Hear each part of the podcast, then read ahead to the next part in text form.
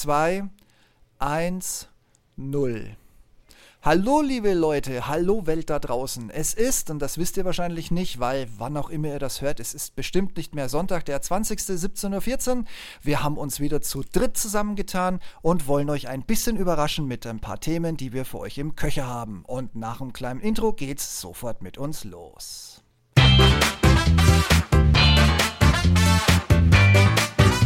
Hallo und herzlich willkommen zum Ich bin noch nicht hier, um beliebt zu sein.com Podcast.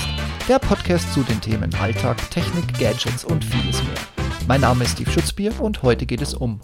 Heute geht es um wieder uns drei. Wir drei S, Triple S sind wieder zusammen und haben eine wunderbare Themenmischung für euch mitgebracht. Ich grüße, jetzt muss ich nur das A, B, C kurz im Kopf durchgehen, damit ich das nicht durcheinander bringe. Ich grüße zuerst nach Unterfranken. Hallo Stefan, schönen guten Abend. Servus, Steve. Grüß dich. Und dann reichen wir eine Etage tiefer auf dem Kompass gesehen durch zu Sven nach Mittelfranken. Sven, grüß dich. Hallihallo, grüß dich.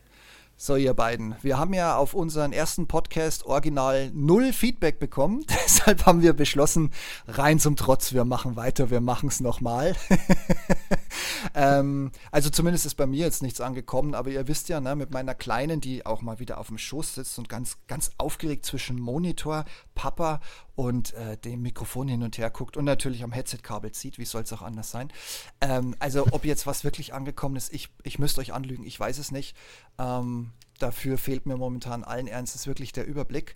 Und äh, ja, nee, aber alles halb so wild. Ich würde sagen, wir stellen wieder ein buntes Potpourri der neuesten äh, Geschichten zusammen. Und ich empfehle, ich reiche das mal in der Reihenfolge so, wie wir, da fliegt gerade wieder ein Nuckel auf dem Fußboden. In der Reihenfolge, wie ich euch vorgestellt habe, würde ich mal sagen, ich reiche mal durch an dich. Stefan, was gibt's bei dir Neues? Ich schätze, du hast News von Thomas Gottschalk in der Tasche. Ja, er hat wieder ein paar Radiosendungen gemacht mit Konstantin Zöller und ja, eine aus Budapest war das letzte Mal. Und ja, war wieder gute Stimmung und gute Musik. Ja, wunderbar. Also Qualität, wie man von Thomas Gottschalk eben gewöhnt ist. Genau. Ja. Du versorgst uns ja freundlicherweise immer wieder mit den zugehörigen Aufnahmen. Gibt es so ein paar Highlights für äh, unsere Podcast-Hörer? Ein paar Sprüche oder ein paar flotte Dinge, die du dir gemerkt hast, die du schnell mal so als Appetizer sozusagen noch in den Äther werfen möchtest? Er hat einmal den Wetterbericht auf Fränkisch vorgelesen. Das war lustig. verstehe, Hast du es überhaupt verstanden? Weil du bist ja Unterfranke und er ist ja Urfranke. ich habe es nicht verstanden. Teilweise. Hm? Ja. Okay, ich, ich sehe schon, der, der Kampf der Kulturen beginnt gerade eben hier im Podcast. ähm, ich kann mich erinnern, du hast äh, mit, äh, also man hat die, die Freudigkeit, die Erregtheit quasi rauslesen können aus dem Post. Du hast eine Autogrammkarte bekommen. Ja, ich habe eine Autogrammkarte bekommen von Konstantin Zöller und Thomas Gottschalk. Haben Sie hab mir eine bestellt? Haben sie dir die geschickt, weil sie ja. wissen, dass du quasi der größte Fan bist und ähm, jetzt zum Beispiel im Rahmen von Podcasts und ähnlichem grundsätzlich nur Positives über sie erzählst oder, oder musstest du sie bitten? Ich musste sie bitten. Ja, da reißen Sitten ein, dass das auch nicht mehr so, wie es früher mal war, ne? Ja, genau. Das stimmt. Ähm, Gibt es außer Radio gerade noch... Bitten. Gibt es außer Radio gerade noch irgendwas, worauf wir uns bei äh, Gottschalk und Co. freuen dürfen? Kommt er mal wieder ins Fernsehen? Gibt es was Besonderes, wovon du weißt, was du mit uns teilen möchtest? Das war, er war im Fernsehen im August, bei denn Sie wissen nicht, was passiert mit der Schöneberger und dem Jauch. Das war auch wieder super lustige Sendung. Das kann ich mir vorstellen. Das kann ich mir gut vorstellen. Ja, wunderbar. Dann schon mal vielen Dank für das Update aus der Schiene. Dann springe ich mal zu dir, Sven. Was tut sich denn, ich glaube, es war Mittelfranken. Was tut sich denn bei Richtig. dir so alles? Richtig, genau, Mittelfranken. Ja, ähm, ich bin gerade dabei, ähm, ja, immer noch meinen Rechner wieder in den Griff zu kriegen. Das Thema vom letzten Mal haben wir also weiterhin. Okay. Ähm, drum gibt es auch bei mir erstmal noch keine Podcasts. Ähm, meine Sommerpause wird sich wohl noch ein bisschen hinziehen, aber dafür haben wir ja uns drei hier da können wir mit Sicherheit ähm, noch die eine oder andere Ausgabe fahren. Ja, Ähm, was habe ich sonst so mitgebracht? Ähm, ein Thema, was eigentlich du auch noch ansprechen wirst, ähm, Steve, ähm, das Thema 737, aber das machen wir dann gemeinsam, würde ich sagen. Perfekt, danke. Mhm. Ähm, ich habe mir dann noch ähm, ja, ein paar neue Gimmicks gekauft, über die wir noch ganz kurz ein bisschen reden können. Und ich möchte mal ein bisschen kurz davon erzählen, wie es ist, wenn man sich versucht, eine Eigentumswohnung zu kaufen äh, in der jetzigen Zeit. Ja, dann würde ich sagen, leg los. Du hast uns jetzt richtig, richtig neugierig gemacht. Okay, also zum Thema Gimmicks ganz kurz. Ähm, ich habe mir da zwei kleine Neuigkeiten gekauft. Zum einen eben ähm, habe ich mir einen neuen, ähm, ein neues Tablet gekauft. Ähm, ich habe jetzt das ähm, Galaxy Tab 6, nachdem ich ja zuvor, und ich hatte es mal im Podcast mal irgendwann vor ganz, ganz langer Zeit auch erwähnt, sehr, sehr unzufrieden mit dem Huawei-Gerät war, was ich mir davor gekauft hatte. Mhm. Ähm, bin ich jetzt wieder zu meinem ursprünglichen Lieferanten zurückgegangen, also zu Samsung, und habe mir das Galaxy Tab 6 geholt. Ähm, und muss sagen, ähm, die können es halt einfach, was Tablets angeht. Also definitiv. Okay.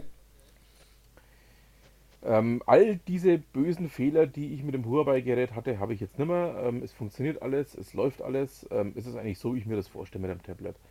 Ähm, ich weiß, ganz viele schwören auf den angebissenen Apfel. Ich selber schwöre auf Samsung und ähm, ich glaube, ich werde wohl bis zu, meinem, bis zu meinem Ende irgendwann einmal Samsung-Jünger bleiben, wenn es so weitergeht. Da habe ich gleich eine Frage an dich. Mhm. Ich nutze noch ein altes Samsung Galaxy Note Modell 2010, 11, 12, ich weiß es nicht mehr. Ich gehe mit dem Ding mittlerweile fliegen. Ich habe da meine Flugsoftware drauf, dadurch, dass ich eine LTE-Karte da drin habe. Ähm, passt das perfekt und es, es läuft auch noch super. Also ich bin überrascht nach all den Jahren, wie geil der Akku immer noch seine 100% hält und, und wie langsam er leer wird.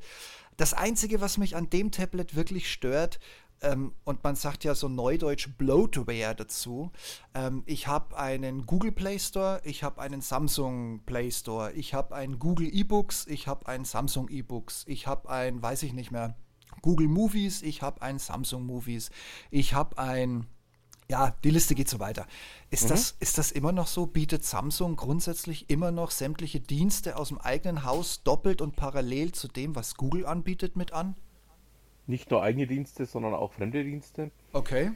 Ähm, es gab ja zeitweise übrigens auch von Amazon einen eigenen Shop, äh, der mittlerweile aber eingestampft wurde. Mhm. Was ich persönlich so ein Stück weiter schade finde, weil man da einfach auch Sachen gefunden hat, die man in den üblichen Verdächtigen, wie jetzt bei Samsung oder aber auch ähm, bei Google nicht gefunden hat. Ähm, aber Google, da fällt mir gerade noch was ein. Ähm, Google stellt ja seinen Musikdienst ein. Ja. Ähm, das Ganze wird jetzt zusammengeworfen mit ähm, YouTube und äh, macht mich dann doch recht unglücklich, wenn ich ehrlich bin, weil ja einfach diese intuitive Bedienung, die Google mit seinem eigenen Musikdienst hatte, in YouTube jetzt komplett verschwunden ist. Also ich habe schon umgestellt und ähm, kann nur noch Kopfschütteln. Also da haben sie sich definitiv nichts einfallen lassen dabei.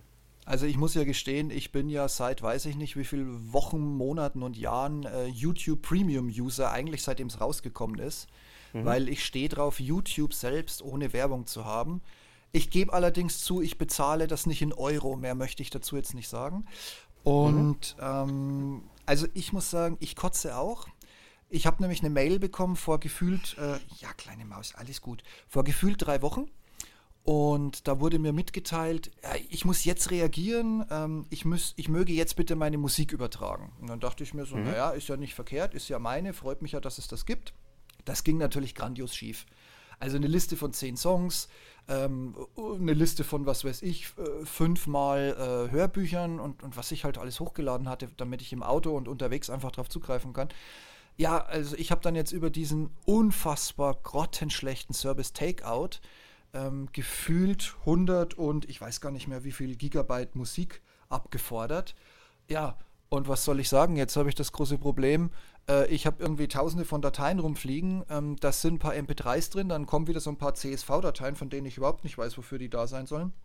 Ja, also äh, es erfreut mich ähnlich wie dich gar nicht. Abgesehen davon muss ich sagen, ich, mein Haushalt besteht ja aus Alexa, also Amazon Prime Music und aus Googles, also aus äh, diversen Assistants aus der Google-Serie oder jetzt ja Nest-Serie, habe ich auch zwei davon rumstehen. Genau.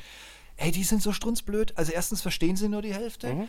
dann geben sie völlig stumpfsinnige, wenn überhaupt äh, halbwegs zutreffende Antworten. Also äh, ich, ich drohe ja immer damit, ich habe so ein Nest mit Display, wo man auch theoretisch Netflix und so Zeug gucken kann. Ich drohe ja immer damit, das Gerät fliegt demnächst vom Balkon, weil das ist ja, also das hat ja eine Trefferquote im negativen Bereich. Also selbst bei so primitiven Sachen wie, ich kann es jetzt nicht aussprechen, weil hier links neben mir steht ein ein kleiner Google Mini.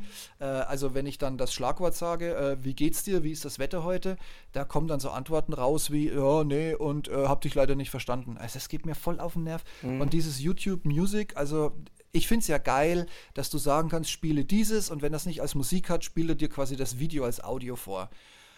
Mhm. Ja, ähm, deshalb ist die Auswahl trotzdem kacke. Also ist, ist, ist meine Erfahrung, das ist, ja. ist Schrott. Ja, ist es. Also ich habe da auch, ähm, also ich, ich werde da wohl noch ganz lange dem anderen hinterher trauern. Also sprich Google Music hinterher trauern, weil es mhm. einfach, ähm, ja, es, es war halt einfach richtig gut. Und ähm, es hat nach vielen Jahren auch sauber funktioniert. Und er hat mich eigentlich auch immer, hat auch immer genau das geboten, was ich wollte. Ja. Ja, das wird jetzt dann wohl mit YouTube wohl nicht mehr so sein. Ähm, da bin ich mal gespannt, ob sie es dann irgendwann mal auf die Reihe kriegen oder ob wir uns in, in vier Monaten, in fünf Monaten immer noch gemeinsam über dieses Thema auskotzen werden. Vor allem, wenn du mich ganz ehrlich fragst, werden wir uns in fünf Monaten drüber auskotzen, dass sie Rolle rückwärts machen dann heißt dieses mhm. Ding, keine Ahnung, YouTube Premium for Audio, dann musst du dafür separat bezahlen, zusätzlich auf den, auf den Premium-Preis on top. Und dann werden sie wieder mhm. irgendwie, also sie werden es nicht mehr Google Music nennen, aber dann werden sie wieder eine Rolle rückwärts machen und werden wieder einen neuen Musikdienst einführen. Äh, oder sie kaufen Spotify oder weiß der Teufel was, ja. Aber ich, mhm. also wie in vielen anderen Dingen, ne, unser Lieblingsthema immer noch Google Pay. Ich sehe in dem Laden ja. keine Strategie mehr. Und das jetzt mit agil zu begründen, ja, wir probieren es halt erstmal aus und wenn es nicht klappt, stellen wir es wieder ein. Hey Leute, guckt auf euren Jahresbericht, die Kohle habt ihr gar nicht mehr. Das nee, nervt. Die haben sie auch gar nicht mehr. Ja, und Steve, das sind wir wieder bei unserem alten Lieblingsthema, ähm, was Google gerade eben alles grandios nicht ähm, auf die Reihe kriegt. Allerdings. Ja, wir können dann wohl ein Kapitel mehr hinzufügen. Ich gehe davon aus, dass in, paar, in, ein paar Wochen, wenn YouTube Music als letztes übrig geblieben ist und sich die ersten Pleiten, Pech und Pannen in den Dienst häufen ähm, und dann die Führungsetage vor allem durchgreift. Ich gehe davon aus, spätestens da haben wir ein neues Thema, das wir auf die Google-Seite in unseren Diskussionen schreiben können. Ja, ja, definitiv. Also ähm, wir beide haben ja schon immer das große Glück gehabt, dass es dann auch meistens relativ schnell ging. Ähm, ich erinnere nur an einen Podcast. Ähm, wir haben einen Podcast aufgenommen, ähm, haben uns noch drüber lustig gemacht. Ja, ich weiß genau, und, was du meinst. und ich glaube, ähm, sogar noch am selben Abend, ungefähr vier Stunden nachdem wir aufgenommen hatten, ähm, kam dann die News, ähm, jo, jetzt ist es soweit. Genau. Ja, Genauso wie wir die ganze Zeit äh, die Sparkassen und ihre EC-Karte, die ja beileibe nicht mehr EC heißt, ähm, mhm. ver verwettert haben. Ähm, und wir waren uns ja beide einig, ne? wenn du kein anderes Produkt hast, musst du halt mit dem einzigen Steckenpferd, das du hast, irgendwie bei Apple anklopfen. Ja, und siehe da, seit zwei Wochen oder seit drei Wochen kannst du mit deiner Maestro völlig problemlos über Apple Pay bezahlen. Allerdings nach wie vor nur über die Sparkasse, obwohl die Sparkasse ja ein Riesenladen mit was weiß ich wie vielen Töchtern, Verbänden und sonst was ist. Also die DKB zum Beispiel als prominentestes Beispiel hier mal genannt. Richtig. Aber es klappt nur für Sparkassenkunden. Komisch, komisch, obwohl mhm. alle den gleichen IT-Dienstleister im Hintergrund mit benutzen. Ja.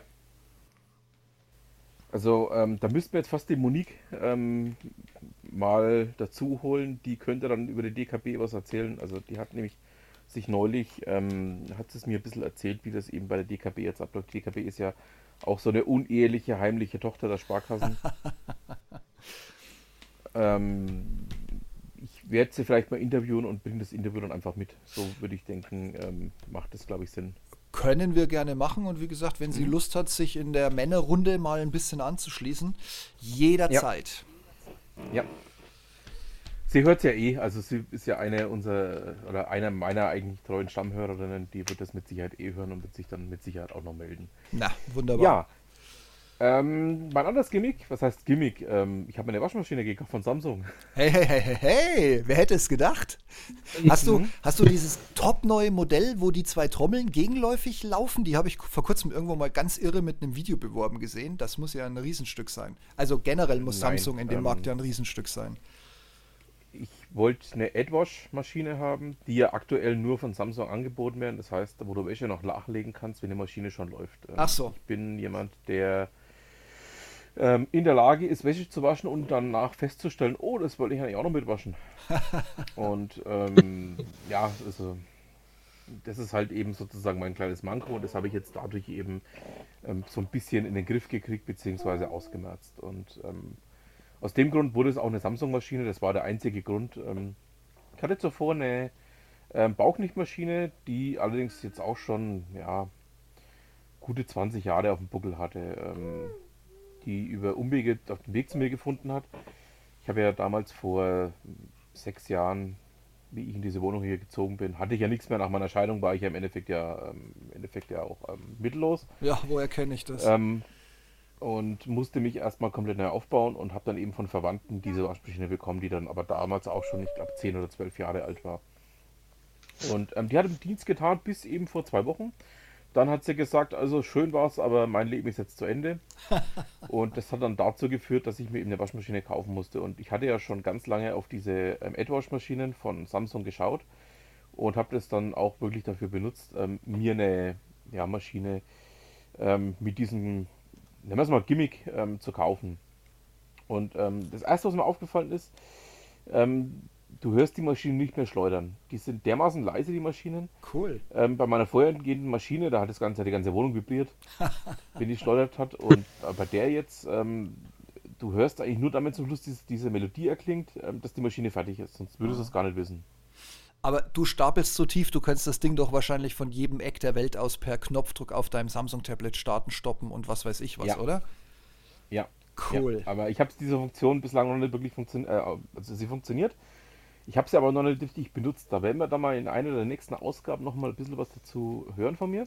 Sehr gut. Ähm, ich habe mich da noch nicht so ganz rangetraut. Einfach aus dem Grund heraus, ich muss mich da erstmal ein bisschen, bisschen ähm, sammeln, ein bisschen finden. Weil du weißt ja, Steve, ähm, ich probiere zwar mal gerne neue Dinge aus, aber nur wenn ich mir hundertprozentig sicher bin, dass ich danach nichts in Brand setze oder, ähm, ja, oder eine Waschmaschine ist halt doch ein, ein Gerät, wo Wasser durchläuft, ähm, wo ich mich dann auch erstmal ein bisschen einlesen muss, ähm, wie muss ich das Ganze aufsetzen, wie muss ich das Ganze umsetzen. Ja, ja. Aber coole Sache. Also ich war ja vor kurzem den Geschirrspüler kaufen und habe da eben diese, diese nagelneue äh, Samsung mit doppelgegenläufig ineinander verwölbte, was weiß ich was, Waschmaschine gesehen. Also zu einem Preis, wo ich sagen würde, dafür kauft sich ein Normalsterblicher ein Auto, aber natürlich kann man sich dafür auch eine Waschmaschine von Samsung kaufen. Und ähm, aber ich fand es total faszinierend, ähm, was, was Samsung oder in welchen Bereichen Samsung sonst noch so tätig ist, was man jetzt ja so nicht immer direkt auf der Uhr hat. Und ja, was, was sie eben da für einen Innovationsschub in den Markt reinwerfen. Und ich meine das auch, also ich kenne das von unserer Waschmaschine, das ist eine Siemens, da drückst du auf den Knopf, in 50% der Fälle steht im Display No und sie macht weiter, in den anderen 50% steht Yes und du legst nach, aber das funktioniert und macht halt in der Maschine nur Sinn bis zu einem gewissen Grad, weil natürlich kann ich fünf Minuten vorher meine dreckige Unterwäsche in die Weißwäsche schmeißen, ähm, dann killt mich allerdings jemand hier im Haushalt, davon mal ganz abgesehen, aber ich meine, der Reinigungseffekt ist ja quasi, äh, als würdest du es gegen den Badewannenrand kloppen und wieder anziehen. Also, hm, kann ich schon verstehen, dass man dann sagt, ich kaufe lieber ein geiles Gerät von Samsung. Ja, und ähm, wie gesagt, für mich war einfach der ausschlaggebende Grund, dass ich diese AdWash-Funktion haben wollte. Ja, Und ja, ich bin also begeistert davon ähm, und werde jetzt in den nächsten Ausgaben immer ein bisschen was dazu erzählen, ähm, was das Ganze für, für Gimmicks hat, wie ich das Ganze mit der App gesteuert habe und ähnliches. Das, da kommt jetzt ein bisschen was davon mir. Wunderbar. Da, da bin ich wirklich sehr, sehr gespannt drauf. Bei uns wird ein Kühlschrank ähm, mit Gefrierkombi fällig, den wir jetzt äh, demnächst mal besorgen müssen, ganz dringend. Und wir sind noch unklar.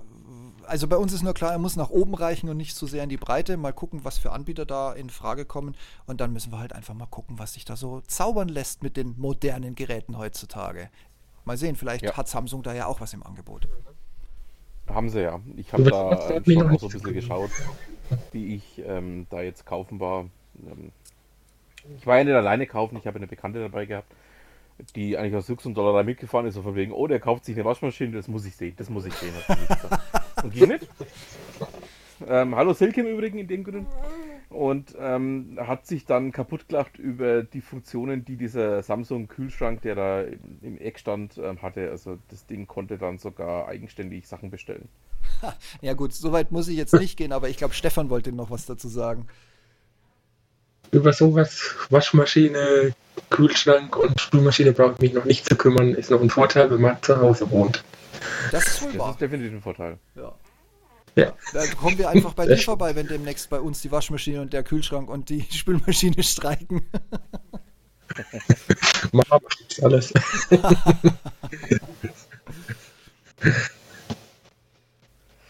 Ja, ähm, das waren meine beiden Gimmicks, die ich, ähm, über die ich mal ein bisschen erzählen wollte. Wie gesagt, über, den, ja, über die Waschmaschine kommt demnächst noch ein bisschen mehr von mir. Aber Steve, wir beide haben noch ein anderes Thema. Ähm, 737. Ja, ich habe äh, über den Presseverteiler der EASA eine Mitteilung bekommen, dass sie zusammen mit der FAA die 737 MAX fliegen werden in Vancouver. Da gab es dann relativ zeitnah danach, was mich sehr überrascht hat, mit einem wunderschönen Cockpit-Shot, vier Leute, maximaler Abstand, alle mit schön äh, Maske vorm Gesicht. Und die EASA hat angekündigt, dass sie mit den Ergebnissen, die sie jetzt so prüfen konnten, zufrieden sind. Das haben sie ja mit der FAA zusammen gemacht, die ja im Rahmen der 737 sehr in die Kritik gekommen ist, weil sie ja teilweise Boeing-Unterlagen ja, noch nicht mal auf den eigenen Briefkopf kopiert haben, Dienstsiegel unten drauf, Unterschrift drunter, zack, Freigabe, ohne Prüfen, ohne nichts, wie wir mittlerweile wissen. Aber es sieht so aus, als würde die 737 wohl demnächst wieder am Himmel schweben. Also das ist, ähm, ja, ich drücke mal so aus, ich bin mir da, ähm, ich bin überrascht davon, dass das Ganze jetzt so problemlos durchgelaufen ist. Gut, ähm, es war klar, dass sie was machen müssen. Es war klar, ähm, was da passieren wird. Und es war auch klar, dass wenn Boeing die 737 nicht in den Griff kriegt, ähm, sie ein ganz anderes, viel größeres Problem haben werden. Weil das ist nämlich der Lohn- und Brotvogel von Boeing. Genau. Das ist dasselbe Thema, was wir auch bei Airbus mit, dem, mit der A320-Familie hätten. Ähm, es ist einfach der Lohn- und Brotvogel, von dem wird am meisten verkauft, von dem wird am meisten gebaut, ähm, mit dem wird das Geld verdient, was dann für die ganzen anderen tollen Entwicklungen ähm, ja, verwendet wird. Ja. Und ähm, was mich da so ein bisschen, ja, dann doch, ja, aufgeregt kann man nicht sagen, aber äh, was mich so ein bisschen in der ganzen Situation auch so gestört hat, war, ähm, dass die FAA eigentlich über Jahre hinweg ähm, einfach nur die Boeing-Unterlagen durchgereicht hat, so von wegen, ja, ja, mach das mal so, mach das mal so, ohne was eigenständig zu prüfen. Das wäre im Vergleich, ähm, um das mal auf, auf den Bahnverkehr umzulegen, so, als würde ähm, Siemens eine neue Lok bauen, die definitiv irgendwelche ganz großen, lustigen Bremsfehler hat. Und das Eisenbahnbundesamt würde das einfach nur so durchwinken, so von wegen, ja, ja, macht mal. Ja, schöner Vergleich. Genau so ist Mhm. es. Ja. Und ähm, wir wissen ja beide, ähm, Boeing hat aus ähm, einem Fehler, den ein Vorgängerunternehmen von Boeing hatte, nämlich McDonnell Douglas, Mhm. ähm, nichts gelernt. Genau. Ich sage nur DC-10. Genau, DC-10 zu MD-11 war ja ein Mhm. ähnliches Fiasko. Ich meine, die MD-11 war ein, ja leider war ein sehr zuverlässiger Flieger. Allerdings musste man ihn fliegen können, ob dieser Konstruktion mit dem zweiten hinten befindlichen zusätzlichen ja, Mittelleitfahrwerk, ähm, dass sie, äh Quatsch, nicht Leitfahrwerk, ähm, mit der Ber Beradung, die sie da aufgebaut haben, das musste man echt fliegen können, weil das war man nicht gewöhnt, dass wenn man den Vogel mal ein bisschen zu hart aufsetzt, dass er dann sofort springt. Da gab es ja Mhm. auch spektakuläre Zwischenfälle bei der MD-11, äh, die ja im Prinzip eine DC-10 in mach sie ein bisschen länger und mach sie quasi aufgrund der Tatsache, dass sie länger ist, ein bisschen stabiler. So kam ja auch dieses Fahrwerk dahin. Und Ja. Ähm, ja, nee, und das Ding war laut, es hatte nach wie vor drei Motoren. Wirtschaftlich war es ein Fiasko, wobei das jahrzehntelang keinen gestört hat, weil man hatte nichts Vergleichbares wie diese Maschine. Airbus war in dem Richtig. Bereich jetzt noch nicht so fleißig, wie sie heute sind. Ich meine, als Boeing-Fan muss ich nach wie vor sagen, Airbus äh, gibt momentan den Takt an. Punkt aus fertig, so ist es. Ja. Ich gebe dir vollkommen recht, also dass das jetzt so, so flüssig durchgelaufen ist, stört mich auch so ein bisschen. Deshalb freut es mich umso mehr, dass die EASA ja angekündigt hat, losgelöst von dem FAA-Termin noch weitere Termine alleine durchzuführen. Und man darf ja nicht vergessen, wenn die EASA den Daumen runterstreckt dann fliegt mhm. in der kompletten EU keine 737 MAX mehr. Dann war es das für Boeing, solange bis sie die EASA überzeugt haben, dass der Flieger die sogenannte Airworthiness wieder erhalten darf. Das ist für mich noch ein spannendes Feld. Ich gebe dir da recht, das höre ich bei dir deutlich raus, dass du da sehr misstrauisch bist und noch nicht glaubst, dass da wirklich alles in trockenen Tüchern ist.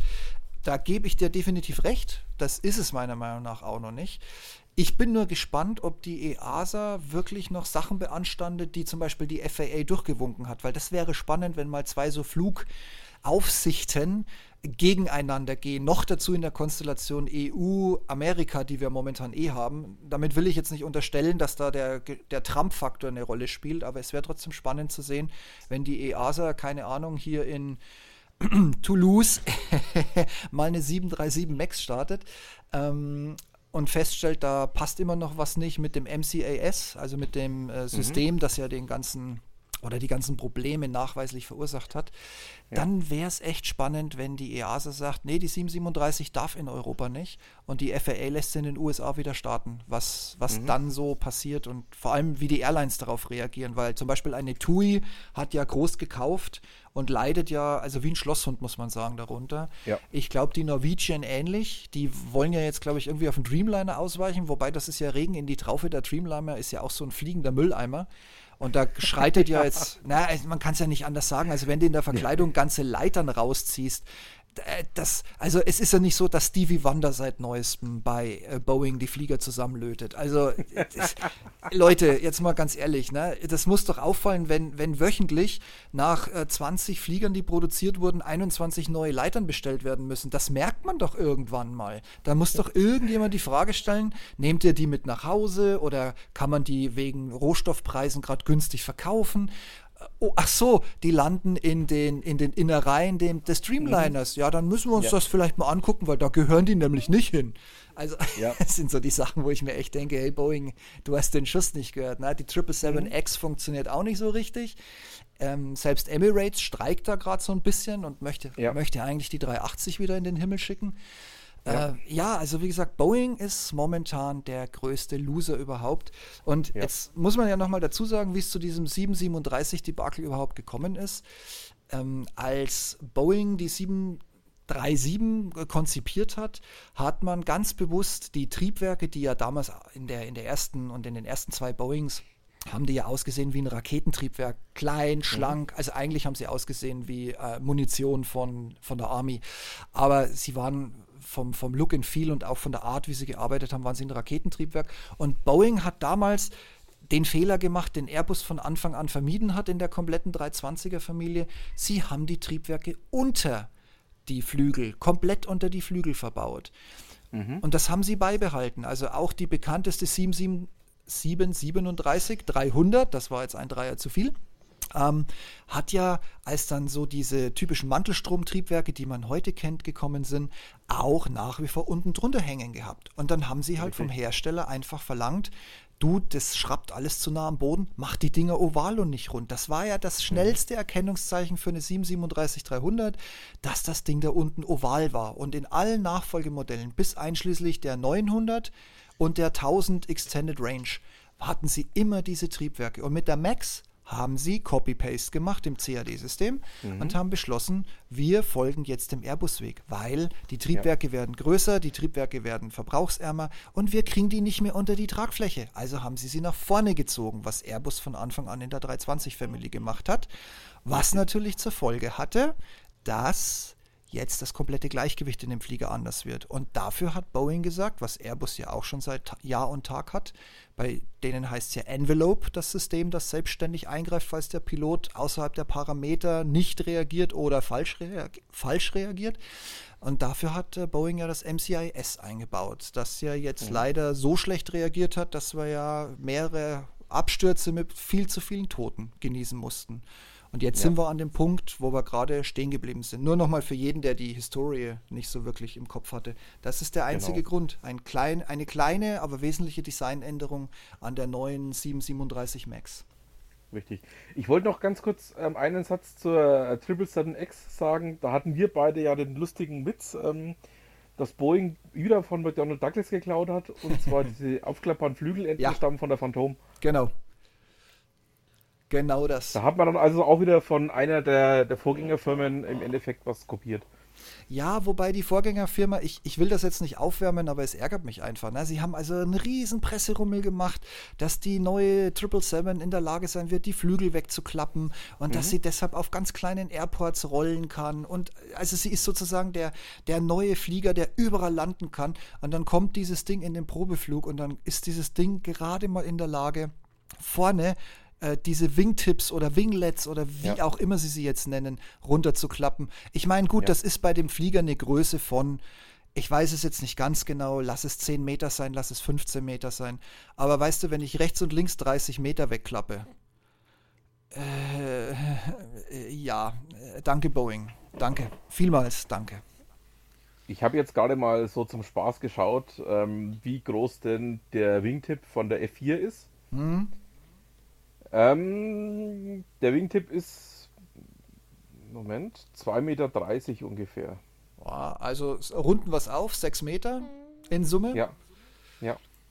Bei einer Gesamttragflächenlänge von geschätzt wahrscheinlich, weiß ich nicht wie viel Meter, 20? Die F4 hatte, es kommt jetzt auf die Version drauf an, weil ähm, die ist ja zeitweise, also ist ja weiterentwickelt worden von der F4A die, die, die erste Navy-Version war, bis dann ähm, zur F4E, die ja dann im Endeffekt die mit der Kanone war. Mhm.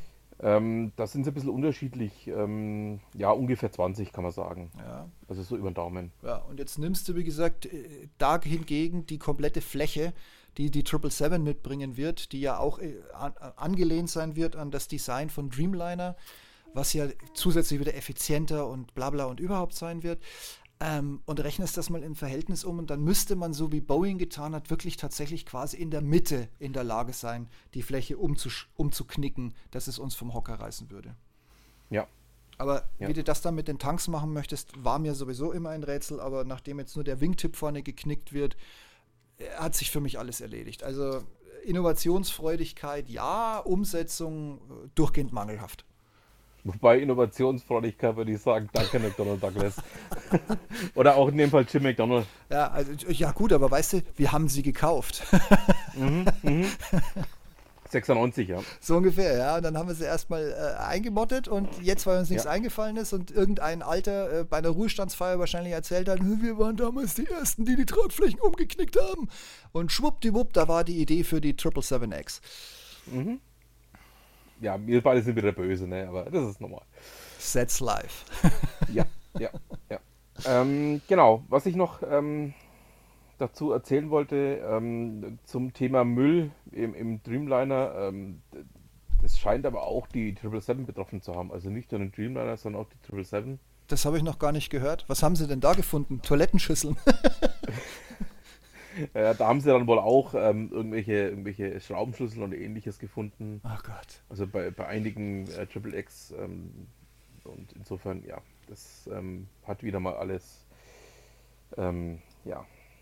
Ich, ich drücke mich mal so aus. Ähm, ich finde es schade, dass, dass gerade Boeing, ähm, die ja wirklich Innovationen auf den Markt gebracht haben in den, in den 50er, in den 60er Jahren. Der erste in, in Großserie gebaute Jetbomber, die B-47 stammt von Boeing. Ja. Ähm, gut, das erste Düsenflugzeug nicht, das war ja die Havilland. Das erste äh, die gute Comet, im, ja. militärischen im, sind auch, ja, war ja auch die Havilland. Oder nein, es war sogar Gloucester. Gloucester war es ja. Gloucester mit der, mit der 38 ähm, 43. Dann genau die Comet, ähm, die ja auch im Endeffekt bis weit in die 2000er geflogen sind. Ähm, in der militärischen Version eben als Nimrod. Mhm. Ähm, dann, ja, wie gesagt, die 707 waren, waren ein riesiger Erfolg. Dann der erste Zweidecker 747, 69. Und ähm, ja, und dann kommt sowas. Dann, also, ja, ich, ich finde es einfach traurig. Ich, ich gebe es ehrlicherweise zu, ich finde es traurig, was da gerade passiert bei Boeing da gebe ich dir vollkommen recht. Und das wohl Schlimmste an der Sache ist, Boeing war ja einer der ersten, der die Produktion angelehnt hat an die Automobilbranche. Du Richtig. hast da ja jetzt zwar keine Förderbänder, weil du bewegst ja wesentlich größere Tonnenmassen, allein schon, wenn du nur die, die Hülle drumherum mal fertig hast. Aber das, das große Ding ist, also wenn ich jetzt heute ein Besteller von so einer äh, ähm, 777 wäre und würde jetzt mitkriegen, dass in einem Gerät Müll gefunden wurde, dann kannst mhm. du jeden Flieger individuell prüfen. Wie möchtest du das denn machen, wenn der ausgeliefert wird? Du hast ja heutzutage ja. teilweise mit diesem ganzen Carbonfaser schon Aufwände, um zu prüfen, ob nicht irgendwelche Haarrisse drin sind, weil nicht ordentlich gegossen wurde oder weil die Parkzeit in der Mo Mojave-Wüste einfach mit den Temperaturen zu viel war. Ähm, mhm. Das kostet Millionen, so eine Abnahme zu machen. Und du musst ja jedes ja. kleine Fiezelchen markern, reklamieren, im schlimmsten Fall streiten, wobei momentan glaube ich, dass Boeing sich Streiten nicht unbedingt leisten kann oder möchte, aber es ist ja trotzdem ein riesen Aufwand, das alles in die, in die Gänge zu kriegen. Und, und das alles für, ja, warum habe ich nicht die 350 bestellt, so ungefähr. Ne? Also. Ja, nee, es ist also ähm, ja, ich, ich persönlich finde es halt einfach traurig, bin ich ganz ehrlich, ähm, dass das bei Boeing dermaßen ins Negative gerutscht ist. Ich meine, ähm, man hat da im Endeffekt zwei der größten äh, Flugzeugbauer, die beide große Innovationen eingebracht haben, ja im Endeffekt in einen Konzern gestopft. Eigentlich sind es sogar drei, weil ähm, McDonnell und Douglas waren ja auch ähm, zwei nicht gerade kleine Unternehmen, mhm. ähm, ehe sie dann in den 60ern zusammengegangen sind. Oder aber, ähm, ja, ich, ich drücke mich mal so aus, ich persönlich finde das einfach ähm, ziemlich traurig. Aber übrigens, ähm, ich komme auf den Running Gag von uns beiden zu sprechen. Ähm, die US Navy hat ja auch die 737 gekauft ähm, als Nachfolger für ähm, die P3 Orion. Also sprich als U-Boot-Jäger. Und ähm, da ist der Running Gag, das ist übrigens ein, ein, Thema, was wir beide auch schon mal in irgendeinem Podcast mal ganz kurz angesprochen haben, dass die die Klassik 737 dafür verwenden. Also die nehmen auch, ähm, die haben sich auch mit Absicht ähm, nicht an den neuen Typ herangetraut bei der P8. Ja, ich meine, Boeing hat ja kleine Desaster verkraftet. Also die 737-400 war ja auch so ein, so ein hochgradiges Unfallding, aber da haben sie schnell ja. reagiert ähm, heimlich und leise die 500 draus gemacht und die Fehler beseitigt. Aber wie gesagt, ich, ich habe jetzt einen spektakulären Crash gerade vor Augen. Ich weiß nur nicht mehr. Ähm, neben dem Halbe in, ins Meer gefallen. Ich weiß nicht mehr, welche Airport es war, aber das, glaube ich, war der ganz mhm. große Auslöser, um sie weltweit quasi einzustampfen. Ich ja. bin danach nochmal mit, wenn mich nicht alles täuscht, der DBA, dem Nachfolger der British Airways, äh, also von Herrn Wörl, um, um in Franken zu bleiben, von dem Wörl mhm. bin ich damals noch geflogen. Äh, wobei da war das Thema schon durch. Ne? Also man hat kurz gezuckt, als man auf der Notfallkarte gesehen hat, du sitzt im Modell 400. Ja, und dann, ganz ehrlich, bist du eine Stunde später in Hamburg gelandet, alles war safe. Mhm. Da war noch Verlass auf Boeing. Ja. Und äh, wie gesagt, ähm, ich finde es persönlich halt ziemlich traurig, was da gerade eben abläuft. Aber gut. Ähm, ja, das wird unser Thema sein, was denke ich mal auch noch mal die nächsten Monate immer wieder mal aufploppen wird. Ähm, ich hoffe nicht, dass noch mal eine vom Himmel fällt jetzt auf die Art und Weise. Es wäre dann äußerst, äußerst tragisch. Ähm, ja, schauen wir mal.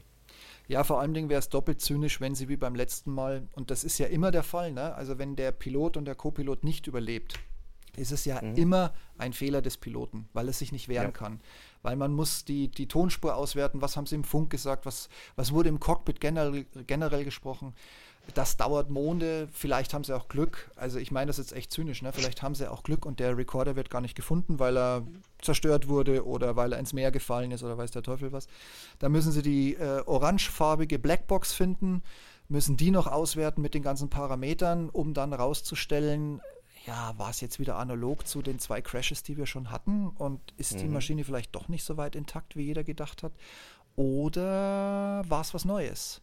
Und wenn das was Neues war, glaube ich, ist es so oder so das aus für die komplette Max-Linie. Dann sollte Boeing von sich aus den Stecker ziehen und sollte nochmal ja. einlenken und sagen, okay, weißt du, dann lass sie lieber eine, eine 1100 auf die, auf die alte 737 setzen oder lass sie irgendwie mit, weiß ich nicht, äh, Boeing 737 2021 eine Neustart machen als, als Typenbezeichnung, aber dann muss die ja. Max meiner Meinung nach weg. Die, die kauft ja doch kein Mensch mehr ab und die, die verkauft sind, da steigt kein Mensch mehr ein. Ir irgendwann ist dieses Motto, mit Software kann ich alles machen, einfach ein Update drüber bügeln. Ja, ist durch. Wenn das Vertrauen der Kunden weg ist, steigt ja keiner mehr in den Flieger ein. Ganz einfach. Richtig. Richtig, genau. Und das Thema, ähm, hoffentlich sehen wir das nicht. Ich bin da ganz ehrlich, ich habe da aber echte Bauchschmerzen bei dem, bei dem Thema, wenn ich, wenn ich ganz tief in mich gehe. Einfach auch ähm, ja, auf Basis von dem, was wir ja auch über die Fliegerei in den letzten ja, 100 Jahren gelernt haben. Ja, allerdings, ich weiß genau, was du meinst. Ja. Mhm. ja. es gab noch News von Airbus. Airbus hat bekannt gegeben, dass sie die A350 1000, die sie selber ja die letzten Wochen und Monate als Experiment, Experimentalflugzeug geflogen haben, wenn heute so viele Konsonanten kommen, bin ich irgendwie raus. Also zum Glücksrad sollte ich momentan nicht gehen. Ähm, die haben sie verkauft. Ich habe jetzt nur vergessen, an wen. War es Air India oder. Also sie haben es auf jeden Fall an eine Airline verkauft mit reichlich äh, Stunden auf der Uhr. Ähm, das war jetzt für mich nicht so eine Sensation, weil erfahrungsgemäß ja auch diese Überführungsflüge zu Lasten der Airlines gehen und da ja auch mal ein paar Stunden zusammenkommen können, wenn jetzt nicht immer der direkte Weg oder vielleicht mal schnell noch bei einer Airshow vorbeigeflogen wird. Also da gibt es ja viel Mauscheleien bei diesen Verträgen, von denen die Öffentlichkeit nie erfährt, die man dann im Nachgang bestenfalls aus den Jahresberichten der Airlines so grob rausrechnen kann. Aber war für mich schon Zeichen zu erfahren, dass sie sich von der Maschine getrennt haben. Ich gehe davon aus, dass sie wahrscheinlich an der neuen arbeiten werden, die noch ein paar Schmankerl mehr mitbringt als einfach nur das automatische Landen. Nee, andersrum, das automatische Starten. Das war ja die große Sensation, die sie damit sehr ja. viel beworben haben. Ja, ich, ich lasse mich mal überraschen. Also ich sehe Airbus momentan in dem Markt als den großen Innovator an und insofern, mhm. ich, ich, bin gespannt, was kommt. Also mich, ich, ich habe ja vor kurzem einen Vortrag gehalten und habe mich da zu, dem, zu der Wette hinreißen lassen, dass wir das Ein-Mann-Cockpit schneller erleben werden, als die ersten Level-5-Fahrzeuge durch Amsterdams Innenstadt fahren. Amsterdam das Innenstadt möchte ich nochmal betonen. Auch. Das ja. glaube ich allerdings auch, ja. Ich meine. Allein schon, weil Michael O'Leary ja schon am Weinen ist, ähm, er will unbedingt äh, nur noch ein Ein-Mann-Cockpit in seinen Vögeln haben.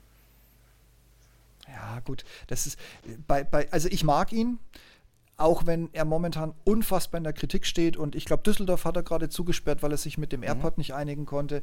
Dafür ist er bekannt, da muss jetzt keiner jammern, da muss jetzt keiner überrascht tun, da braucht jetzt auch keine Gewerkschaft wieder äh, sich als gut hinstellen und den O'Leary als schlecht hinstellen. Er ist ja sowieso offiziell nicht mehr CEO. Da gibt es ja einen Richtig. anderen Namen, an den sich, glaube ich, keiner erinnern kann. Also ich hätte ihn jetzt auswendig auch nicht im Kopf. Aber O'Leary hat in Europa die größte Airline. Der transportiert alleine auf Europa betrachtet mehr Passagiere als die gesamte Lufthansa-Gruppe. Richtig. Also das ist jetzt kein kleiner Ryanair und O'Leary, ja. der sie dahin gebracht hat, wo sie jetzt gerade steht. Und der Mann kennt sich aus. Klar, er macht halt auch so Werbegags wie momentan, jetzt mit der gefühlten dritten Corona-Welle, äh, dass er mal schnell, wie viel waren es, eine Million Tickets für 10 Euro raushaut, äh, Ziel deiner Wahl, Abflughafen deiner Wahl, äh, have a nice flight so ungefähr. Aber ey, die Dinge haben sich alle verkauft. Also wirklich, mhm. das, das muss man sich vor Augen halten. Der hat jetzt quasi eine Million mal zehn, gibt zehn Millionen, wenn ich mich nicht verrechnet habe im Kopf. Er hat jetzt mal schnell zehn Millionen Umsatz durch die, durch die äh, Schose geblasen. Und dadurch, dass der die Flieger damit voll bekommt, macht der tatsächlich Gewinn auf diesen Strecken. So, und jetzt, liebe Lufthansa, kommst du. Äh, wir müssen Kredit zurückzahlen. Äh, wir haben festgestellt, wir müssen noch ein paar mehr tausend Stellen rausschmeißen. Äh, wir haben den Staat an Bord. Ach, das darf ich ja nicht laut sagen, das wollten wir ja so. Äh, ja, nee, wir haben Probleme bei der Austrian. Äh, wir haben Probleme sogar bei der Swiss, wenn auch nicht so gravierend. Äh, wir wissen jetzt auch nicht, wie es mit der Lufthansa weitergeht. Äh, w, w, w, w. Ja, das ist der Unterschied. Der O'Leary stellt sich hin und sagt, wer bei mir zukünftig kacken gehen will, sollte einen Euro in der Hosentasche haben, sonst geht die Tür nicht auf. Riesenwelle der, des Entsetzens. Sie fliegen alle weiter Ryanair. Wer Ryanair bis dahin nicht kannte, jetzt kennt er sie. So, und die Lufthansa, äh, werben die eigentlich noch mit Joe Cocker? Ich weiß es gar nicht mehr, aber. Ich weiß gar nicht. Ja, also, ey, also ganz ehrlich, die Zeiten, wo du ein paar schöne Teneriffa-Bilder mit blauem Sandstrand und Meer abbildest, die sind durch. Ja, das haben ja. Die, das kennen die Leute mittlerweile. Vielleicht nicht persönlich, aber sie haben es so oft schon gesehen. Ja, und ich meine, dass Lufthansa ja ausschließlich noch Kohle in der First verdient mit den Leuten, die für den gleichen Flug halt mal lieber 4000 Euro statt 260 Euro bezahlen wollen. Ja, das ist ja jedem selbst freigestellt, aber da schaufelt die Lufthansa die Kohle raus. Nicht aus Business oder Economy Plus oder Economy pur. Ja. Und ähm, ja, ich bin jetzt mal, ich bin jetzt mal hier der Böse und sage einfach mal, dass sich das Modell eine Lufthansa mittelfristig überlebt haben wird. Ja, vor allen Dingen, wenn sie weiterhin jeden Flieger in Anführungszeichen in Bar bezahlen. Also mhm. es gibt ja Tendenzen, jetzt doch eher mal tiefer in die Leasingquote einzusteigen und sich von gewissen internen Parametern, wie lange so ein Flieger im Konzern bleibt und wann er wohin weitergereicht wird und so weiter und so fort, sich von diesen Parametern mal so ein bisschen zu distanzieren und mal durchzurechnen, ob nicht doch Leasing Sinn macht, wie es quasi die ganze Branche macht. Ja. Ähm, ich meine, es, es, es gibt wirklich Pros, wo die Lufthansa wirklich gut ist. Also sie haben eine Abteilung, die ist, glaube ich, weltweit führend im Hedging von Sprit. Das ist, glaube ich, ein riesengroßer Gewinnbringer für die. Meines Wissens nach das waren irgendwann mal nur sechs Leute und die haben damit also wirklich Millionen, wenn nicht sogar Milliarden gespart, aufs ganze Jahr gerechnet. Also die hatten es echt richtig drauf. Da kann man was machen, ja. Äh, sie haben mit Lido ihren eigenen Dienst, der nicht mehr auf Flugsicherungsdienste angewiesen ist. Sie machen ihr komplettes Kartenprogramm selbst, was natürlich auch bedeutet, dass sie die freizügig oder die, die Möglichkeiten der Sicherheitsmindesthöhen individuell gestalten können, also zumindest im Rahmen dessen, was gesetzlich erlaubt ist, dürfen sie zum Beispiel mehr veranschlagen, als zum Beispiel eine deutsche Flugsicherung in Deutschland veranschlagt. Teilweise machen sie das tatsächlich auch. Andererseits leiden sie genauso unter einer Kotzkurve am BER wie alle anderen, aber ist ja egal. Wir gucken, wir gucken mit Spannung auf quasi äh, nächste Woche in einem Monat, wenn er denn dann mit viel politischem Druck endlich eröffnet und äh, was dann trotzdem alles nicht so gehen wird. Ja, also ich gebe dir vollkommen recht, das Modell Lufthansa mit äh, verschiedenen Typenmodellen in der, in der verschiedenen Baureihen äh, verteilt auf verschiedene Töchter und so weiter und so fort. Ich sehe das, das hat auch keine Zukunft. Und ich glaube, der Spor ja. wird jetzt noch der, der Statthalter sein, der mit viel Geschick, und das muss man ihm wirklich lassen. Also ich habe nicht viel von ihm gehalten, als er rankam, aber er hat mich durchgehend positiv überrascht. Ich sehe den Spor jetzt nochmal den, den Start wieder vor die Tür setzen und äh, uns allen unser, unsere Kohle zurückbezahlen. Und ich glaube, dann kommt jemand, der den Laden mal kräftig auf links ziehen wird, Gewerkschaft hin mhm. oder her. Weil ich ja. meine, wenn der Spor und ich unterstelle jetzt mal, dass diese Zahlen, die sie jetzt so peu à peu aus der Schublade ziehen, seit Jahren, also wahrscheinlich schon unter dem Vorgänger, aber da halt noch im Safe. Bei Spor sind sie jetzt in der Schublade gelegen, jetzt werden sie etappenweise rausgezogen. Ich meine, die Lufthansa ist in Deutschland nicht der einzige Laden, der ein paar tausend Leute zu viel hat. Da hat man sich ja. einfach in den guten Zeiten übernommen, weil na, der Rubel rollt, können wir uns alles leisten, geht sowieso von der Steuer weg. Es ist jetzt zynisch über, über, über Arbeitskräfte so zu reden, aber für mich ist das einfach dieser Eindruck. Und wie gesagt, das trifft nicht nur die Lufthansa, da fallen mir noch ein paar andere Läden ein. Da kannst du jetzt nach da Stuttgart fallen gucken. Mir auch, ja ne, ja. in die Automobilbranche zum Beispiel oder zum Beispiel auch nach München in die Automobilbranche. Und mir mhm. graut am meisten nach wie vor davon, wenn das Kurzarbeitergeld ausläuft, was dann für eine Entlassungswelle kommt und als zweites, ja. was gerade in der Startup-Branche, die sich jetzt mit horrenden Geldern des Staates über Wasser halten und rausschieben können, weil sie ja, momentan kein Insolvenzrecht haben. Sie müssen sich momentan nicht pleite melden. Sie holen mhm. sich halt noch einen Kredit oder gehen nochmal zu einem anderen Staatssäckel und nehmen da ein paar Euro raus und leben weiter. Also vor den hohen Arbeitslosenzahlen und vor dem, was noch kommt als Pleitewelle, davor graut mir ehrlich gesagt am meisten. Und wie gesagt, da ist auch ein, ein großer wie die Lufthansa nicht gefeit davor. Vor allem mhm. nicht mit diesem unfassbaren Personalbestand. Ja, also ähm, ich drücke mal so aus, solche, solche Dinosaurier wie die Air France, wie die, die, die jetzt hätte ich mal wieder Borg gesagt, äh, British Airways, die ähm, Lufthansa, ja, wir werden sie sterben sehen. Ja, so oder so. Mhm. Gebe ich dir vollkommen recht. Ja, Wobei, also, wie gesagt, bei Air France hast du ja wenigstens den Faktor, dass da ein Staat einspringt, weil man halt stolz ist auf seine Airline, auch wenn die, ich weiß jetzt gar nicht, KLM ist doch da irgendwie der Chef, ne? Bei Air France KLM. Hm, ich glaube, dass die, dass die Amsterdamer der Chef sind, ja. Ich glaube auch, ja. Also irgendwie war mir so. Ähm, mhm. Aber ich meine, die Franzosen haben das trotzdem nicht sterben lassen. Unter normalen mhm. Umständen mhm. hätte man gesagt, weißt was, kratzt das runter, spar dir die Marketingkosten, ist ja totaler Bullshit. Das Ding heißt ab morgen KLM, mal es in deinem Türkisblau an, wir sind alle happy, dass wir dich haben. Ähm, mhm. Wir machen noch ein paar schöne Aufnahmen fürs Museum und dann ist die Air France gestorben. Nein, die Franzosen schmeißen da Geld rein, weil ihnen das wichtig ist, dass sie immer noch eine Staats eine Haus-Airline haben. Ja. und Punkt aus fertig. Oder auch die Amis. Delta hat sich vor zwei Wochen oder letzte Woche mal schnell ein paar Milliarden besorgt und fliegt sich jetzt wieder frei. Die kommen ab sofort, also ab sofort ist gut gesagt, ab demnächst, ich glaube nächsten oder übernächsten Monat, fliegen die wieder zweimal pro Tag direkt nach Deutschland. München und Frankfurt mhm. steht auf dem Plan meines Wissens. Ne? Ja.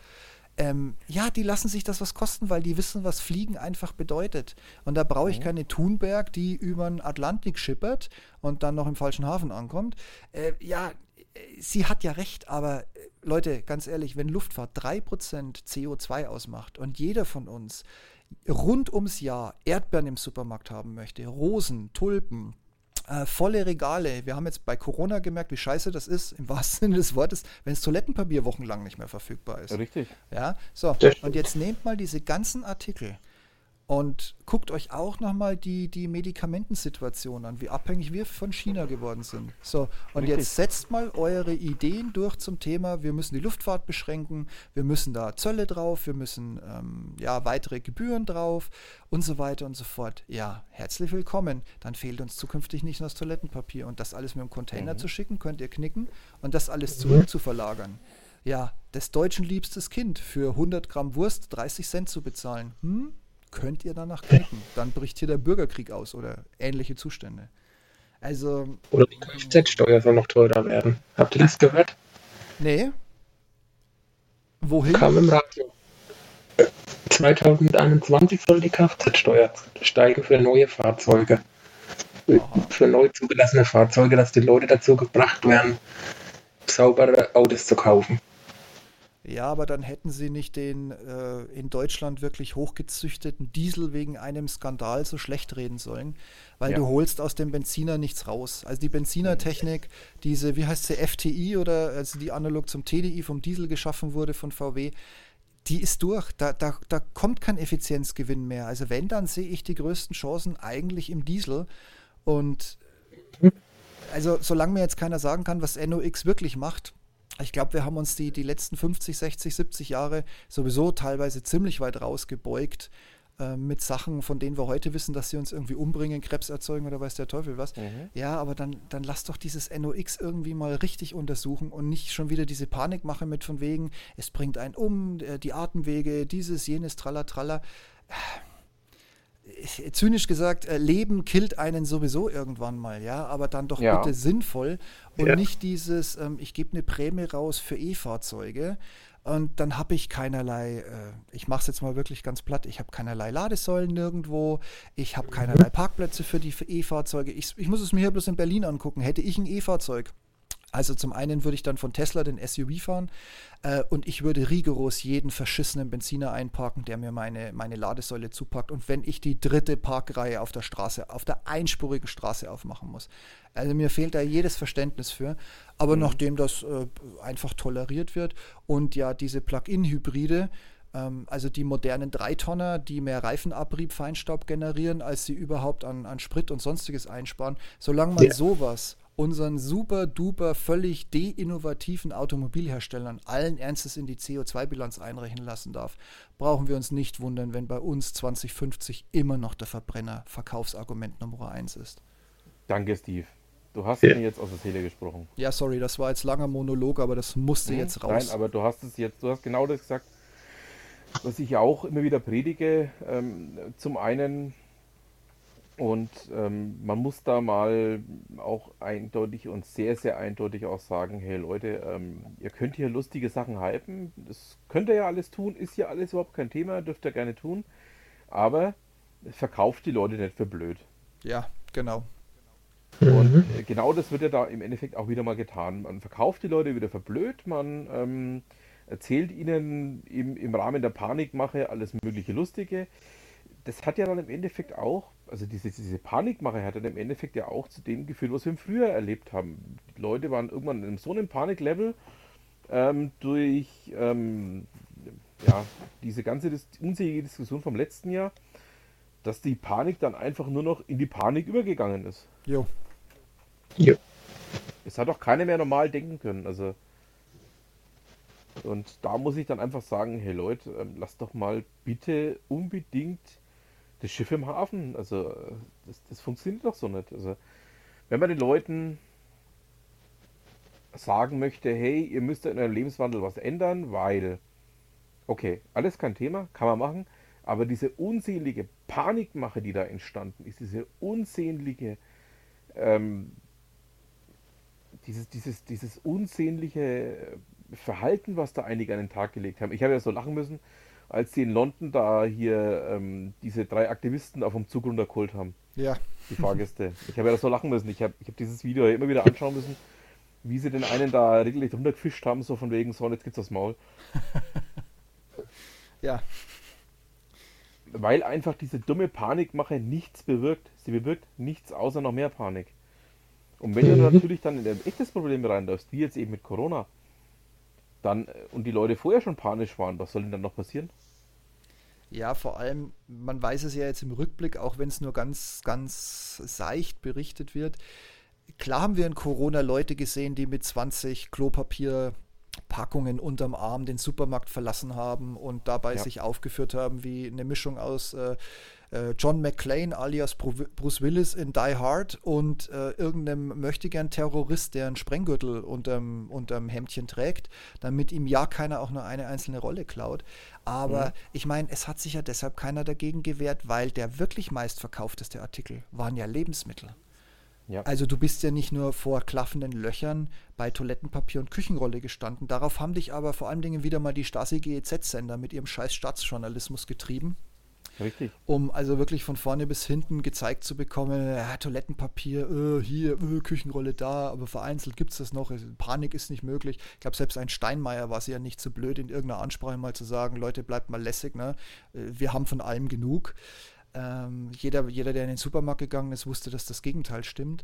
Und, aber sie haben das natürlich totgeschwiegen, dass es natürlich auch bei den ersten Lebens, bei den ersten Lebensmitteln die ersten Lücken gab, weil dann wäre die mhm. Panik wirklich, weißt du, dann hätten die Leute nämlich Glasscheiben eingeschmissen, um nachts noch schnell ein Stück Wurst zu bekommen.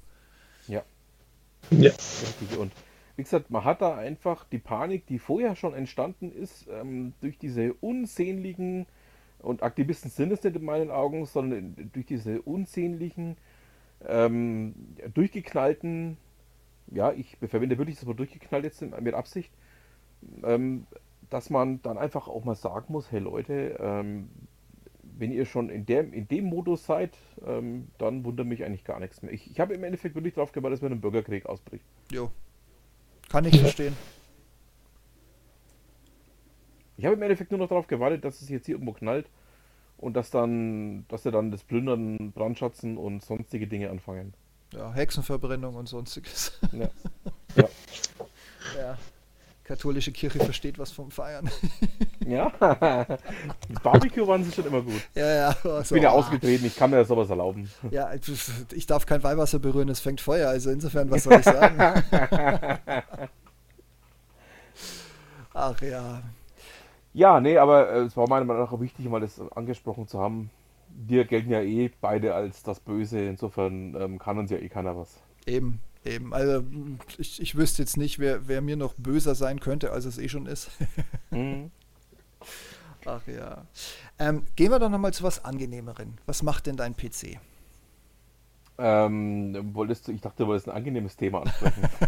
ja, vielleicht für den Rest. Äh, für den Rest, ja. Also ich habe nach wie vor ähm, große Probleme. Ich bin jetzt am überlegen, ob ich mir eine gleiche neuen hole weil das wird wahrscheinlich so nichts mehr werden. Ich arbeite jetzt momentan mit einem Leih-PC hier, mhm. ähm, mit dem ich dann zumindest ein paar grundlegende Funktionen erfüllen kann, ein paar grundlegende Dinge durchführen kann. Aber ähm, ja, es wird wohl noch einige Zeit in Anspruch nehmen, bis das Ganze, ich sage jetzt mal, wieder lauffähig funktioniert und wir dann auch tatsächlich wieder mit eigenen Podcasts äh, starten können. Okay, das ist natürlich für Fans und Zuhörer jetzt nicht die, die allerbeste Nachricht, aber immerhin überbrücken ja. wir das ja durch die eine oder andere Show, die wir so im völlig irregulären Wochenrhythmus aufnehmen. Richtig. Ja, aber ich, ich muss ganz ehrlich sagen, ohne da jetzt schon wieder einen großen Monolog draus zu machen, mir ging es ähnlich. Ich habe über einen Deal-Anbieter eine Mail bekommen. Bei Amazon Frankreich gibt es eine 4 Terabyte SSD von Samsung und die kostet ein Apfel und ein Ei, woraufhin ich mir gedacht habe, naja, ich habe schon in Spanien bestellt, ich habe schon in Portugal bestellt, ich habe schon bei Amazon UK bestellt. Das hat immer geil funktioniert, dann bestellst du halt mal bei Amazon Frankreich. Äh, lange Rede, gar keinen Sinn. Die Platte kam, hatte 1,6 Terabyte. Ja, ich weiß, aber es gab keine versteckte Partition und das Tool, das äh, Samsung empfohlen hat, der Magician, hat dann auch eine ausgeworfen, ungültige Seriennummer, Parameter kann nicht gelesen werden. Also für mich war das Ding fake. Also mhm. kann Amazon Frankreich jetzt auch nichts dafür. Aber die Abwicklung war geil, weil sie sprechen ja kein Wort Englisch. Ich habe dann angefangen auf Deutsch zu kommunizieren, da verlässt jeder sofort den Chat. Also war richtig, richtig geil. Mal gucken. ne? äh, am nächsten Tag habe ich dann, als ich äh, mit meinem selbstfrankierten Paket bei Hermes stand, weil du musst das, das war nämlich das Schöne. Ich habe in Großbritannien mal was bestellt, das haben sie mir falsch geschickt. Ich habe eine Rücksendeetikette ausgedruckt. Hey, durfte ich zu Amazon Deutschland schicken. Ich habe in, in Spanien schon öfter bestellt, weil die teilweise richtig geile Schnäppchen haben. Ähm, da haben sie, ich habe mich dann mal um einen Artikel fair bestellt oder keine Ahnung, wie es passiert ist. Habe ich zurückgeschickt, ging nach Amazon Deutschland, genauso wie mit Portugal. So, jetzt kommt Frankreich. Frankreich muss in die Slowakei. Also hat Hermes mein Päckchen fast 14 Tage gebraucht, um es in die Slowakei zu Amazon zu bringen. Zum Selbstfrankiererpreis von 9,35 Euro oder 37. Ärgerlich, aber ist halt so. Was soll's. Aber was mich, wie gesagt, am meisten genervt hat, war die Kommunikation. Ähm, und jetzt war ich so angefixt, dass ich beschlossen habe, die Platte kostet in Deutschland 90 Euro mehr, aber ich will diese SSD. Und dann habe ich die in Deutschland nochmal bestellt. Die kam dann mit, äh, äh, mit 2,6 ähm, Terabyte und einer unsichtbaren Partition wohlgemerkt, die man mit zwei Mausklicks drangefügt hatte. Dann waren es 3,7. Auch der Magician hat ausgelesene Seriennummer, Temperatur, Beschreibvorgänge, bla bla bla. Mhm. Ähm, dann habe ich angefangen, die jetzige Platte zu klonen. Das scheiterte. Ist ja kein Wunder, die ist seit Windows 8.0 immer wieder geupdatet worden. Das Ding ist völlig tot gehunzt. Also habe ich irgendwann mal beim dritten Klonvorgang die Notbremse gezogen, habe gesagt, ich formatiere das Ding nochmal durch. Ich setze Windows 10 Pro einfach nochmal neu auf. Das dauert natürlich jetzt enorm. Ähm, dann habe ich festgestellt, für mein Adobe Acrobat die Seriennummer liegt rum, aber ich habe keinen Installer mehr. Jetzt habe ich einen Installer, der erkennt die Seriennummer nicht. Das wird noch eine etwas größere Nummer bei mir. Aber mhm. ich habe ja die alte Platte noch, die Gott sei Dank, ja, wenn man sie halt 45 Minuten vorher quasi warm glühen lässt, kann man damit arbeiten. Aber ich freue mich auf den Moment, wo die, wo die 4 äh, Terabyte SSD dann den Dienst tut als C-Laufwerk und ich das jetzige C-Laufwerk einfach aus dem Rechner ziehen kann und sagen kann, das war's. Backup, Backup in Schrank und Thema erledigt. Mhm. Ja, aber ich sag dir eins, ähm, ich habe an dem PC noch nie rumgeschraubt. Ich habe, als ich äh, SAT, ich habe dann aus der Not heraus bei Amazon nach einem Y-Kabel für SATA geguckt, habe dann das geliefert bekommen und als das dann da war, habe ich erst festgestellt, dass ich SATA und Stromkabel verwechselt habe, weil die SATA-Kabel kannst du nicht kreuzen. Die mhm. pro Gerät ein Anschluss, Punkt aus fertig. Die waren bei mir natürlich alle belegt. Ähm, aber wie gesagt, also da war ich jetzt auch so ein richtiger IT-Depp, muss ich ganz ehrlich mhm. gestehen. Also da, da habe ich mich auch angestellt wie Murphys Law in Person. Aber läuft alles. Ich habe es wieder hinbekommen. Manches Mal gibt es dann einfach Tage, wo man best im Bett bleibt, ja. Ja, und vor allen Dingen schraube nichts auf, wovon du keine Ahnung hast. Ja? Also, dafür war ich einfach 20 Jahre lang zu, zu lange auf der Mac-Schiene, als dass ich die ganzen Entwicklungen im PC-Bereich mitbekommen hätte. Und auch wenn Apple ja heute alles Mögliche tut, dass du kein Gehäuse mehr aufbekommst, wenn du sie offen hast, dann sind sie strukturiert, sauber verkabelt. Ich möchte jetzt nicht sagen astrein beschriftet, aber du findest sofort, wo welches Kabel hingehört und kennst damit sofort die Funktion. Und dann gucke ich mir hier meinen Acer Predator Golf 3 an ähm, wo sie den einen Strang an dem hinteren Gehäusewand, die du nicht aufkriegst, ohne das Netzteil auszubauen, langführen, ohne Beschriftung, ohne nix. Und das Kabel, das sie dann vorne einmal quer an allem vorbeiziehen, läuft oben zum DVD-Laufwerk, das den Umzug nicht überlebt hat und in dem Zug jetzt auch rausgeflogen ist. Deshalb konnte ich es mir erlauben, die, die neue SSD dauerhaft einzubauen, ohne ständig ein Kabel umstecken zu müssen. Aber äh, ja, nee, also ist, ist schon scheiße, dieses Innenleben von dem mhm. Rechner. Vor allem für so einen Trottel wie mich, der, der wie gesagt, einen Mac blind umbaut, aber vom PC seit 20 Jahren die Nase ferngehalten hat. Mhm. Naja. Deshalb drücke ich dir die Daumen, dass du das bald wieder hinbekommst, weil Jawohl. ich habe die, die fünf, sechs Tage, wo ich hier immer mal wieder abends eine Stunde Zeit rein investiert habe, ich habe Blut und Wasser geschwitzt, dieses Ding überhaupt wieder zum Laufen zu kriegen. Also ich kann mit dir nach wie vor gut mitempfinden. Und ähm, mhm. äh, fürs Protokoll, ich möchte nochmal darauf hinweisen, dass es mir immer zugeschrieben wird, dass der PC in die Grätsche gegangen ist, was ich hiermit wiederholt zurückweise. ja, ja. Im Endeffekt war es dann doch auch meine Schuld, ähm, weil ich einfach darauf achten hätte müssen, was ich da installiere und was ich nicht installiere.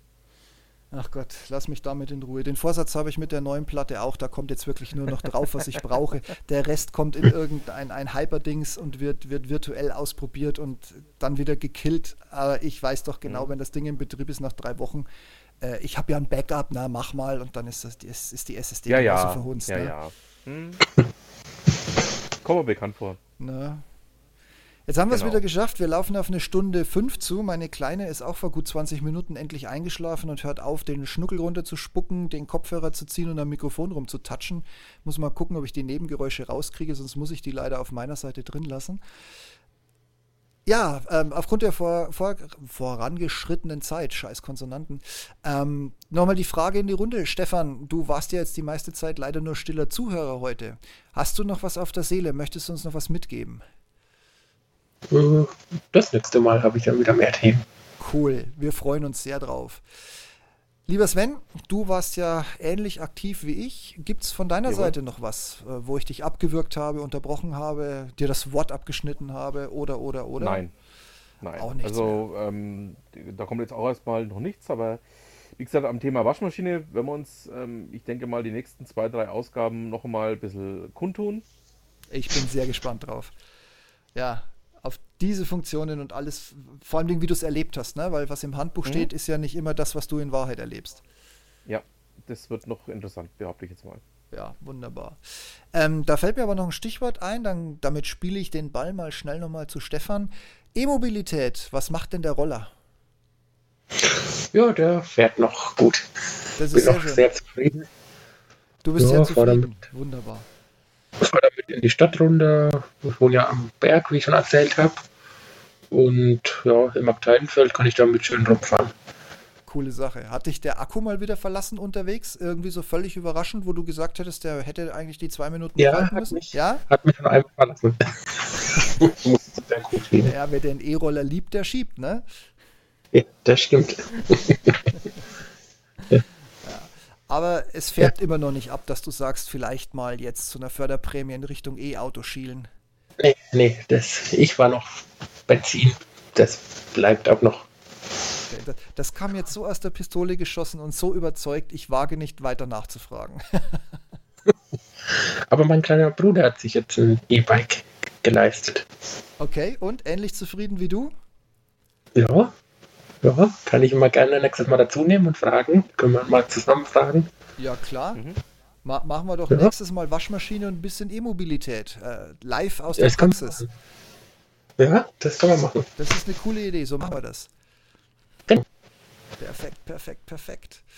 Ja, dann würde ich sagen, wenn es von eurer Seite nichts mehr gibt, ich vermerke ein Schweigen. Dann bedanke ich mich in umgekehrter Reihenfolge. Lieber Sven, es ist immer eine Freude, mit dir sich in Themen zu verlieren, die kein Ende finden wollen und die, denen wir auch kein Ende bieten. Jawohl.